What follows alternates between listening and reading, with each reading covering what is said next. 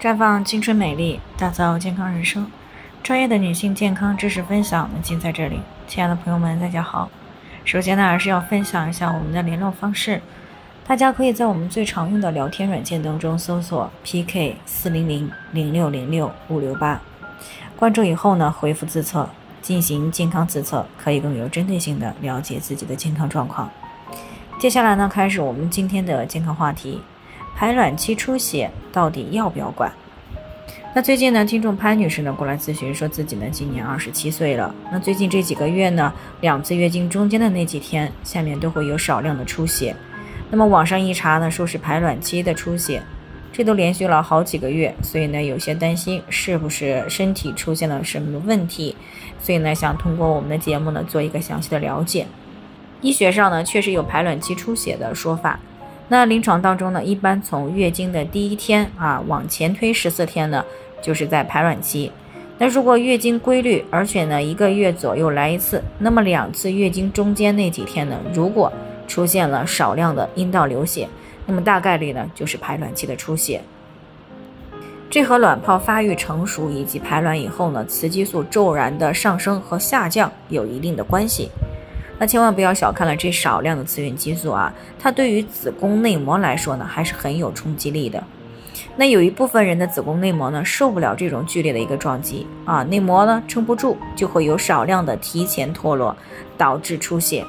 那么排出来的血呢，颜色有可能是鲜红的，也有可能是褐色的，那也有可能只是白带里呢带了一点点血丝。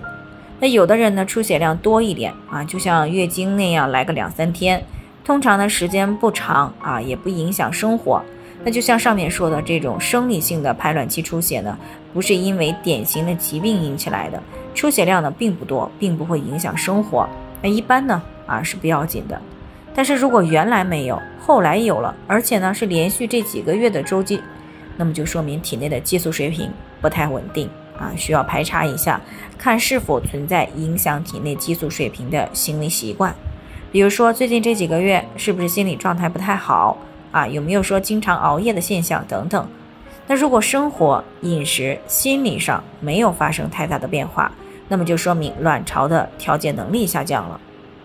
那这个时候呢，除了需要保持良好的生活状态以外呢，最好还是去调节一下卵巢功能。